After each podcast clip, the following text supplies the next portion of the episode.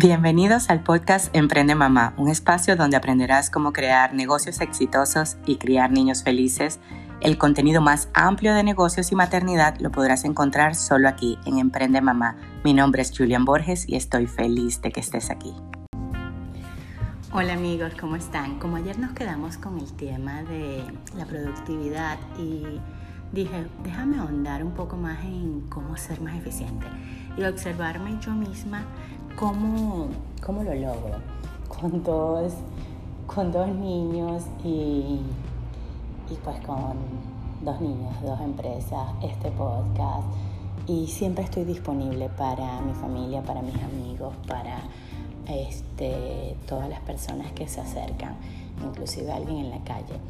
Eh, ¿Y cómo creo yo que lo hago? Para mí, el lunes y el viernes, creo yo, no estoy segura, el lunes y el viernes marcan la diferencia. El lunes es el día en el que genero toda la actividad que tengo que hacer, todo, todo, todo lo pongo allí, lo escribo en una lista, sin orden, sin importancia, sin nada.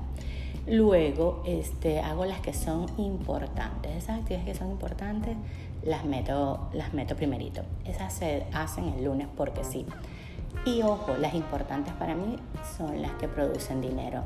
No es que si la, porque por lo menos que si la marca está bien bonita, que si el empaque está así, ese tipo de actividades sí son parte de la, del negocio, pero no producen dinero. Obviamente para mí los lunes es enfocado 100% en ventas y en contactar los proveedores. Los jueves hago los pagos, los pagos de todo el mundo salen los días jueves, hoy, hoy estamos a jueves, hoy salen los pagos. Y los viernes, los viernes son un día que me encanta, esa energía del viernes, de que todo viene la fiesta. Bueno, sí, viene el disfrute, entonces como viene el disfrute, paga primero, entonces prepaga todo el disfrute del fin de semana terminando toda la jornada. Esto es básicamente como, vamos a decir, como un juego de niños o una carrera en donde pones las actividades, la acción que tú tienes que hacer, eh, por lo menos, este, no sé, también no creo en el, en el multitasking. Este, toma 25 minutos que te vuelvas a concentrar en una actividad. Entonces, tú haces tu actividad, tú dices, bueno, por lo menos yo ayer, ayer mi única misión era hacer la renovación del FDA, el, el, Food Department Administration, el Departamento de Administración de Alimentos, que tenía que renovarla antes de diciembre, pero como el 25 espero ya haber dejado todo listo, me queda esta y la otra semana para terminar todas las pendientes del 2020 del negocio.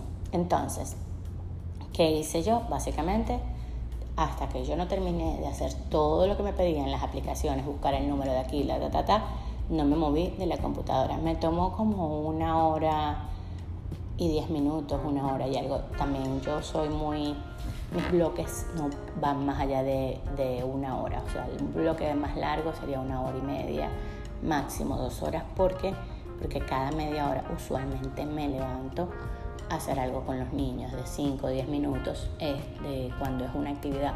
Hubo un día que me quedé trabajando en la oficina, tenía muchísimo trabajo, Alejandro se llevó a Sebastián, Ashley estaba en clases, hice la jornada con Ashley de 8 a 4. Ese día yo sentí que estaba agotada, agotada mental, física y emocionalmente. Entonces, básicamente yo hago una actividad, paro, hago otra actividad, paro, pero tengo muy claro que los lunes, todas las que producen dinero, los viernes rematas, no queda ningún pendiente para la semana que viene. Y pues sí, básicamente se te sale de las manos como este año ha habido millones de cosas. No recuerdo una semana y un ejemplo específico en donde haya dicho, mira, estas actividades del viernes quedaron para el lunes. Pero si es el caso, pues obviamente sigue adelante. Pero no lo hagas como un hábito, no lo hagas frecuentemente. Eh, otro tipo de, de cosas, poner el celular en silencio. Yo estoy disponible siempre, pero cuando estoy concentrada pongo el celular en silencio. Para grabar este podcast pongo mi celular en silencio. Este, decir que no cuando no se pueda. Si vas a comprometerte con algo, comprométete al 100%. Si no, simplemente di que no. o sea, yo tengo listas, listas de clientes malos que son roba tiempo y la verdad es que me quitan más de lo que me producen. Entonces simplemente les digo que no o les doy un precio el doble porque yo sé que ese cliente necesita mucha más atención. Así que ese es mi tip, no se lo digan a mis clientes por favor. este, ¿Qué otro tipo de, de cosas te hacen mucho más productiva? Respetar tus horas de sueño. Esto es algo que, que, lo noto, lo noto en personas que son líderes y que, y que los veo cansados físicamente, no tienen la misma coherencia y no tienen la misma, la misma efectividad, o sea, de hacerlo a la primera bien.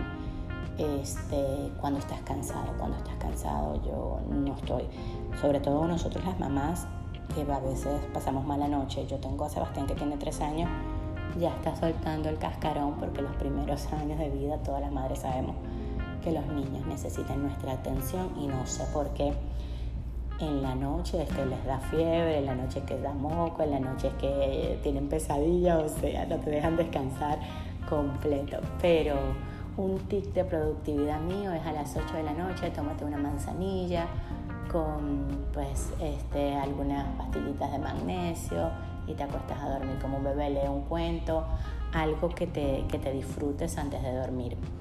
Y date días libres. Este, nosotros tuvimos mucho tiempo trabajando muchísimo, de forma continua, y la verdad es que, que ahora somos más efectivos, este, producimos más. De repente yo siento, no tenemos el mismo volumen de trabajo, pero cuando sacamos la, el número final al final de mes, cuánto se hizo, siempre es mejor cuando tú estás más enfocado, cometes menos errores. Entonces, date días libres, descansa bien, haz otra actividad que te busque, planea tu jornada. Empieza el lunes con todo, que el lunes es como el día en donde todos vamos a empezar. Aprovecha esa energía y los viernes aprovecha que vas a conectarte con el disfrute y remata la semana. Esos son mis tics. Este, que los quise poner así como que, bueno, ¿qué es lo que realmente yo hago? Y algo que hago también es en la tarde, después de las 5 o 6 de la tarde, yo disfruto con mis hijos lo que vayamos a hacer. Lego, ir al parque, leer un cuento. Eh, disfruta con tus hijos y vas a ser mucho más productivo en tu día a día. Bueno, nos vemos mañana. Espero que este episodio te haya gustado. Como les digo, lo hago con mucho, mucho amor.